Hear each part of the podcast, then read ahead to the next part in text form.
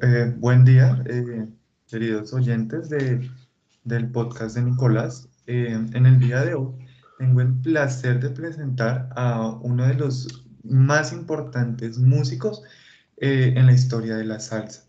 Nacido en Hormigueros, Puerto Rico, su música ha puesto a bailar y gozar a más de cuatro generaciones un revolucionario en el género de la salsa y dotado con una, una voz espectacular. Con ustedes, el gran maestro Bobby Cruz. Hola, eh, no sé si decir buenas tardes, ¿qué hora es allá? tardes. Bueno, allá es buenas tardes y a lo mejor nos están escuchando en algunos lugares que son buenos días o buenas noches, así que sencillamente buenas. Bueno, le doy la bienvenida, maestro, a esta entrevista, eh, pues ya que nos surgió eh, esta inquietud eh, de conocer más a fondo cómo es que se, ha venido estructurando este género de la salsa y también para conocer su vida más a fondo. Bueno, entonces, comencemos. Maestro, cuéntenos cómo fueron sus inicios en la música. ¿Cómo fue que usted decidió empezar en esto? Yo, eh, desde que nací, eh, yo nací para ser músico. o sea, eh, tenía un tío que era músico que me enseñó mis primeros acordes en la guitarra, en el acordeón y en el cuatro puertorriqueño. Y de ahí, pues, se me metió la, como dicen, la pulguita de la música y eso es lo que a mí me gusta hacer, música. Listo. Eh, cuéntenos, maestro, eh, ¿cómo fue que usted y, Richie Rey se, se, unieron, se encontraron? ¿Cómo fue esto que se conocieron? Es, la mamá de él y la mía trabajaban en el mismo taller, eran costureras y eran amigas y a través de nuestras madres nos conocimos nosotros. ¿Y cómo decidieron eh, armar este fabuloso dúo de Richie Ray y Bobby Cruz? Bueno, eh, Richie, cuando, cuando yo conocí a Richie, él tenía 12 años y yo soy 7 años mayor que él. Así que yo tenía como ya como 17 años y yo había montado un grupito eh, yo había excursionado con otros grupos, yo había excursionado con música country, eh, con música rock and roll, yo tocaba guitarra con grupos de rock and roll. Y, y finalmente pues tú sabes, la pulga de la música latina eh, la llevaba bien adentro y finalmente formé un grupito donde Richie vino a tocar conmigo con 12 años, pero no tocaba piano, tocaba el bajo, porque el piano yo lo hacía con la guitarra. Listo, maestro. Bueno, adentrándonos un poco más en, su carrera artística, quisiera que mm, eh, me contara eh, cómo fue que surgió esta letra y pues en sí la canción de Sonido Bestial. Procede de un, un chiste que nos hicieron eh, donde una persona no letrada eh, le, estaba en el Vaticano y leyó debajo de un santo lo que estaba escrito y, él dijo, mira, mira qué clase de santo era ese. Comía como bestia y dormía sobre una vieja. Este era San Andrés.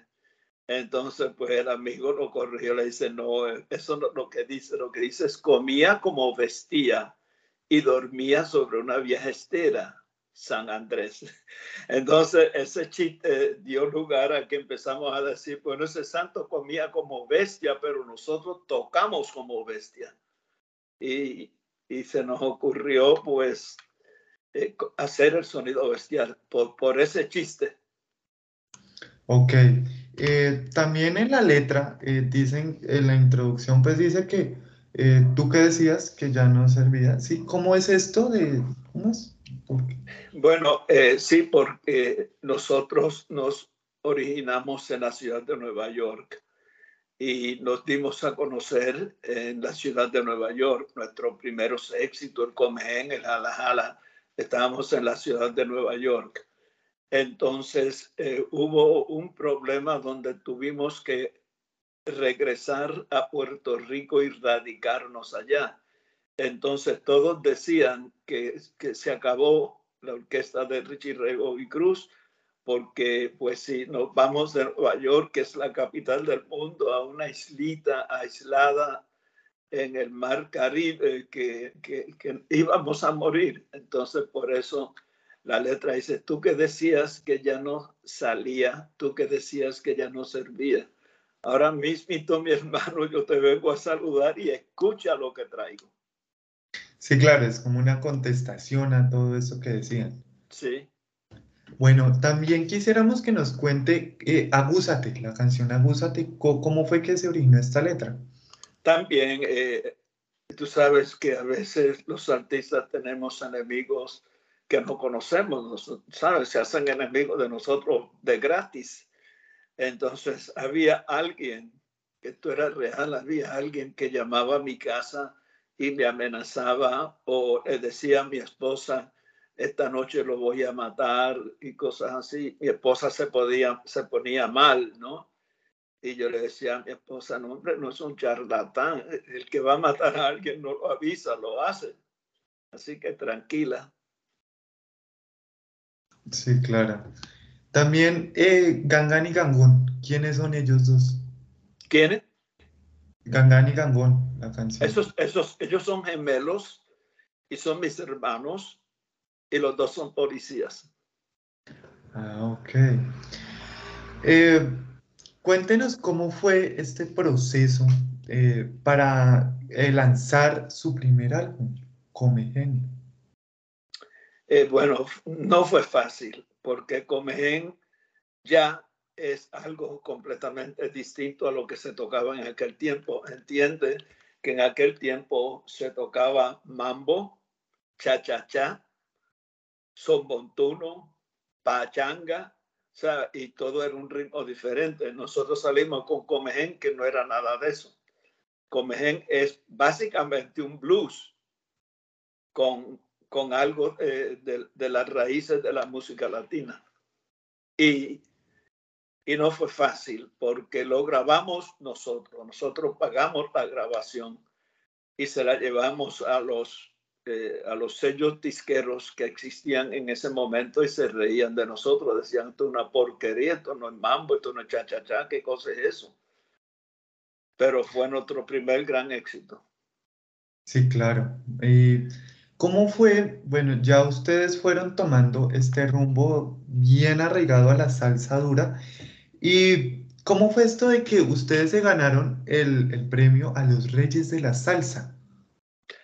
Eh, sí, sí, o sea, eh, la música de nosotros comenzó a llamarse salsa desde el disco Los Durísimos, Salsa y Control. Ahí fue que empezó la palabra a generarse. Antes de eso, pues como te dije, todo tenía su propio nombre y lo que nosotros habíamos traído antes de la salsa fue el bugalú. Y el bugalú, pues eh, todo el mundo se metió en el bugalú y, y, nosotros dijimos, tenemos que movernos hacia adelante porque todo el mundo está tocando bugalú. Entonces, pues de ahí pues viene eh, la palabra salsa, pero para el tiempo que ganamos los reyes de la salsa, ya había muchos grupos que también se identificaban como grupos de salsa. Entonces, pues reunieron 24 de esas orquestas y nos pusieron a competir a ver quién saldría el ganador. La competencia duró 12 horas, inauguró el Coliseo Roberto Clemente en Puerto Rico y nosotros ganamos. Sí, claro, con la famosa canción La Zafra, ¿no? Con, La Zafra que la escribimos especialmente para competir. Fue la primera vez que la tocamos. ¿Y de dónde se inspiró para, para escribir esta canción? Bueno, eh, la zafra es un periodo de tiempo ah, que ya no existe en Puerto Rico donde se cortaba la caña de azúcar eh, y la llevaban a las centrales azucareras. Mi padre era uno de los que carreteaba la caña en una carreta tirada por dos bueyes. Y yo hice este tema en honor a mi padre. Sí, claro. Devolviéndonos uh, ahorita un poquitico. Eh, cuando sale el, el, álbum Los Durísimos, ya lo estaban eh, casi prensando, pero eh, dijeron que, que, que pararan la producción porque necesitaban añadirle salsa y control que aparece abajito. ¿Cómo fue esto? Porque según tengo entendido fue algo de Richie que nombró este término. ¿Cómo fue? Sí, lo que pasa es que nosotros habíamos viajado a Barranquilla, Colombia, y fue un gran éxito. Eh, eh, el, ritmo que nosotros llevábamos, que todavía básicamente era el bugalú. Entonces de Barranquilla fuimos a Cali y fue más apoteósico en Cali todavía. Entonces nos llevaron a Caracas, Venezuela. En aquel tiempo nosotros éramos promovidos y representados por un refresco, que no voy a decir el nombre ahora para no darle ¿verdad? promoción, pero sí un refresco muy grande, eh, muy poderoso, era eh, quienes nos movían. Entonces eh, nos llevaron a Venezuela y en Venezuela el programa radial que escuchaba toda la juventud era más popular que nada lo que había en televisión. Era la hora del bembé, con un disc jockey que se llamaba Fidias Danilo Escalona. Entonces, él nos entrevistó, estando nosotros por primera vez en Caracas, y dijo, la, la música de ustedes es loca, ¿cómo ustedes le llaman a eso? Y Richie le dijo, eso es ketchup. Y, y Fidias, pues, no entendió eso. Y yo, ¿qué cosa es eso? Y, y entonces yo le dije, Fidias, ketchup es la salsa de tomate que se le echa a las hamburguesas para darle sabor. Entonces fue Fidia el que gritó al, micrófono que lo estaba escuchando todo Venezuela. Ah, pues ya lo saben, la música de Richie Ray Bobby Cruz es salsa. Y lo gritó y tiró el jala jala precisamente. Entonces, cuando nosotros hicimos nuestras presentaciones, no había donde ponernos que fuera suficientemente amplio. Así que el refresco y un canal de allá eh, decidieron presentarnos en las calles. Y las calles se llenaban miles y miles de jóvenes y nos gritaban, Richie, salsa, salsa, porque habían oído que Fidias Danilo lo, lo dijo. Entonces, pero si querían bailar algo pegadito, nos decían control, Richie, control, control. Y nosotros entendíamos que querían un bolero o algo así. Entonces, eh, yo llamé a nuestro productor Pancho Cristal y le dije que escribiera en la carátula salsa y control. Sí, claro, excelente, eh, pues esta historia, claro, de, de, una entrevista salir el término pues más famoso, sí, de, este género. Eh, maestro, ¿cómo fue que nació este ritmo del jala jala? Porque este ritmo fue muy famoso y, y la canción pues también fue un éxito. ¿Cómo fue que se les ocurrió? El jala jala lo inventó el bongocero del Gran Combo, Roberto Roena. El Gran Combo lo grabó que en paz descanse, Roberto Romero. Sí. Eh, el Gran Combo lo grabó y fue un gran éxito para el Gran Combo. Entonces Tito Puente grabó exactamente el mismo arreglo que hizo el Gran Combo y también lo pegó. Entonces, pues Rich y yo decidimos, esto puede ser el futuro de la música, así que tenemos que hacer un jala jala. Y nosotros estábamos apenas comenzando, ¿no? el primer éxito era Comején y no teníamos ningún otro. Entonces hicimos el Jala Jala de Richie porque el primer Jala Jala se llamaba el Jala Jala del Gran Combo. Entonces pues hicimos el Jala Jala de Richie y la pegamos también. Sí, claro, porque Richie siempre, siempre ha tenido como gran, tuvo gran influencia eh, hacia los ritmos del Gran Combo. También eh, quisiera que me cuente cómo fue esto de, la canción Amparo Arrebato, ¿sí? Que pues, ¿cómo fue que se le ocurrió? Eh, conocimos a una muchacha. El, el misterio de Amparo Arrebato, yo no lo sé. Yo no lo sé. Eh, me han preguntado eso mucho. Pero eran dos chicas que andaban juntas. Una era negra y la otra era rubia. Y las dos decían que eran Amparo Arrebato. Yo más bien creí que la, la negra hubiera sido Amparo Arrebato, ¿no?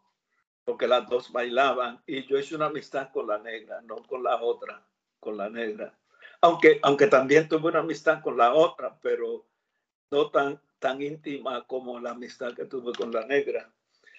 Entonces eh, yo le pregunté a ella, ¿hay algo que yo pueda hacer para ayudarte en tu carrera? Y ella me dijo, escríbeme una canción.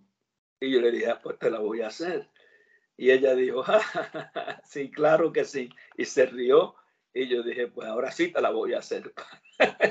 para que sepa que lo que yo digo va, y así fue como nació para el relato. Listo. También eh, esta canción de, de, Colombia es Bugalú, que va dedicada a Colombia, ¿no? Que, que menciona esto. ¿Por qué, ¿Por qué decidió crear esta canción? Esta canción viene a petición de un barranquillero que se llama Miguel Char. Miguel Char es dueño de la emisoras olímpica, Olímpica Estéreo. Él es el dueño con, unos, con sus hermanos y la familia. Creo que el hijo de él ahora es el que corre la emisora y se llama Miguelito. Pero Miguel Char vino a Nueva York a, a comprar a Tito Puente para los carnavales de Barranquilla y Tito Puente no estaba disponible. Entonces Tito Puente le recomendó que se llevara a Richie Ray Bobby Cruz y Miguel Char vino a un baile que nosotros estamos tocando en el Hotel Taft en Nueva York. Vino con sus hermanos y se sentaron en una mesa y nos invitaron a tomar un trago con ellos. Entonces Miguel eh, nos dijo, yo soy dueño de una emisora en, en Colombia. Si ustedes le hacen un bugalú a Colombia, yo lo pego. Y yo dije, pues manos a la obra y ahí nació Colombia's Bugalú. Voy pa Colombia, me voy pa Colombia, mi hermano. Sí, claro, excelente esta, esta canción. Bueno, maestro, eh, yéndonos también un poquito más para acá, eh, para allá, en los 70 eh, sale la noticia de que Richie Ray y Bobby Cruz se, se, entregan al cristianismo. ¿Cómo, ¿Cómo fue que tomaron la decisión de eh, entregarse, al Señor y fuera de eso, en sus letras ya mencionar mucho más eh, a, la religión? Eh, no, el, que se convirtió fue Richie. Yo no quería nada que ver con, con eso. Este, pero Richie sí se convirtió y, y su vida cambió delante de mis ojos se convirtió en otra persona. Pero yo no quería nada que ver con eso. Pero Richie eh, no me quitaba el guante de la cara. Él quería que yo también conociera al Señor. Y pues eventualmente, casi un año después de que Richie se convirtió, yo también me convertí. Entonces ya los dos convertidos decidimos que íbamos a hacer música para el Señor. ¿Y cómo el, el público tomó esta transición tan drástica? Muy mal, muy mal. La, eh, los religiosos, o sea, los, los que eran de la iglesia, pues creían que nosotros éramos apóstatas, algo feo, que, que cogíamos las cosas de Dios y las profanábamos, ¿no? que la música de Dios es para la iglesia y no para los cabarets. Así que ellos la cogieron mal, mal. Y los fanáticos, pues peor, porque los fanáticos empezaron a llamar de los reyes de la salsa que éramos, luego comenzaron a llamar los traidores de la salsa. Sí, sí, claro.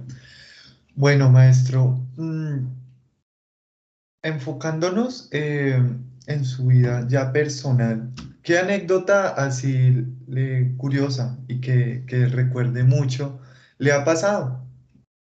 Uf, mira, eh, yo estoy terminando el libro eh, biográfico, mi, mi, historia, mi biografía, y se llama Contraviento y Marea. Este, y también ya se hizo la película Los Reyes de la Salsa, que Los Reyes de la Salsa habla mucho de lo que está en el libro. Y el libro y la película van a salir simultáneamente. Y están llenos de, anécdotas eh, cómicas, eh, buenas y no tan buenas, ¿no? Este, el, el libro se llama Contra viento y marea, pues por la lucha que tuvimos para, para salir adelante, ¿no? La gente piensa que eso es fácil, no, no es fácil, no es fácil. Se mofan de ti, te, te tratan feo porque pues tú no eres famoso, eh, te pisotean. No es fácil, no es fácil. Sí, claro. También eh, cuéntenos, maestro, mm, ¿cómo fue que usted, o sea, qué mensaje le quiere usted transmitirle a, estos artistas de, ahora que están eh, pues escribiendo estas letras, no, no muy buenas, y, pues, ¿qué, invitación les, le habría a usted? Mira, el artista, el que quiere ser artista, a veces se vende barato y, hacen cosas para, pues, para llegar, para darse a conocer. Eh, eso no implica que esas personas son así, ¿no? Es que eso es lo que el mercado pide. Entonces, yo conozco algunos de estos jóvenes de ahora que, pues, que se han vendido para poder llegar, pero que ellos no viven así. Esa no es la vida de ellos, ¿no? Este, entonces, pues, es que te puedo decir, la, eh, la, los que escuchan música no pueden dejarse llevar por lo que la música dice. Tienen que entender que el músico va a hacer lo que tenga que hacer para llegar a la meta. Pero ellos no viven así. La mayoría de los músicos de antes, lo que, lo que son de mi tiempo o eran de mi, de mi tiempo, pues eh, hablaban de la droga y ellos estaban en la droga y de lo que ellos sabían, de eso hablaban. Pero hoy día, pues los, de hoy no hablan tanto de la droga, hablan de, de tirarse al desperdicio, de, tú sabes, a las mujeres le dicen perras, eh, pero ¿sabes qué? Yo conozco algunos de ellos que son casados, que tienen su novia y no le dicen perras. así, que eh, mi consejo eh, al, público que escucha estos artistas es eh, no se dejen llevar por el mensaje de ellos, porque ellos no viven eso. Eso, maestro, sí, muy buen mensaje. Bueno, también preguntándonos, ¿cómo fue eh, su llegada a Colombia? ¿Si, si lo acogieron bien o, o, no? No, como te dije anteriormente, Barranquilla fue apoteósico tampoco había lugar donde presentarnos y pues nos presentaron en la calle. Los conciertos de nosotros en Barranquilla fueron en la calle. Eh, y luego fuimos a Cali y en Cali se prepararon mejor e hicieron una caseta enorme donde cabían seis o siete mil personas y le llamaron caseta Matecaña, algo así. Y allí pues sí se pudo cobrar, pero tampoco era fácil porque había gente público para llenar la caseta tres o cuatro veces. Maestro, ¿cómo fue eh, que usted eh, decidió crear este, este libro? ¿Por qué se decidió a escribirlo? Yo escribo, eh, no es el primer libro, yo, yo tengo varios libros que ya escribí. Eh, uno de ellos que recientemente relancé se llama Hubo una vez un niño y lo recomiendo. No es biográfico, es una novela. Este, y se está, se está negociando para hacer ese libro en una serie televisiva. Hay un, hay un señor ahora mismo que está a cargo de escribir el libreto para la serie. Eh, pero yo he escrito como tres libros y ahora estoy escribiendo el biográfico porque la gente pensaba que una vez un niño era yo, era mi biografía, entonces pues eh, no, no, es una novela. ¿Y cuándo vas a escribir la historia de verdad? Bueno, pues debe ser lanzada en las próximas cuatro semanas, contra viento y marea. Listo, si todos están invitados a adquirir este, este libro. Maestro, ¿qué sueños tiene usted para futuro? Me han contado que usted es amante al vallenato y pues que usted tuvo una amistad con Jorge Oñate. Cuéntenos de esto. Bueno, eh, planes para el futuro a la edad mía no tengo. A la edad mía es si, me, si, si los ojos se me abren en la mañana, me levanto y me paro y camino. Este, porque pues a la edad mía ya no hay muchas cosas que yo sueñe hacer. Eh, la gente me pregunta, ¿qué me falta por hacer? Yo digo, morirme. es lo único que me falta. Este, así que no tengo muchos planes, pero me despierto, me levanto todos los días y hago algo. O sea, porque, ¿qué voy a hacer? ¿Me voy a quedar cruzado de manos? No, sigo escribiendo. Eh, como te digo, estamos, el libro va a salir, la película va a salir y, ya estamos trabajando en la serie televisiva. Listo, maestro. Mm, cuéntenos eh, más o menos eh, qué, qué, temáticas van a, un adelanto de la temática que van a abordar en la película. Es la historia de los Reyes de la Salsa, es la historia musical, es la historia musical de Richie Ray y Bobby Cruz. Eh, lo que lo, como yo digo, lo, lo bueno, eh, lo malo y lo feo. Las tres cosas están en la película. Este, el libro, pues, es igual porque en el libro yo cuento las cosas que nadie sabe de mi vida personal de cómo es mi vida, cómo fue mi vida matrimonial, mi vida como padre. Pues todo eso está en el libro. O sea, que el libro es más explícito que la película. Ok, bueno, maestro. Eh, le doy gracias por, por, su tiempo en esta entrevista. Eh, Dios bendiga y pues los lo bendiga y pues que le dé muchos años más de vida. Y estoy y, y pues lo felicito personalmente por, por toda esta carrera artística que usted pues ha logrado tener, tener hasta el momento, porque aún sus canciones siguen vigentes.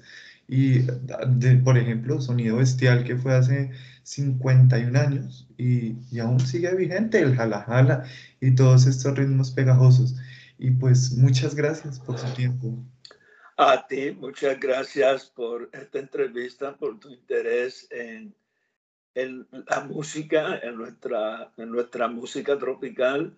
Y, y nada, este, cuando salga esa película, tienes que verla, te va a gustar mucho. Y, te, y el libro te va a contestar preguntas que no me hiciste hoy. Listo, listo, maestro. Muchísimas gracias. A ti, gracias.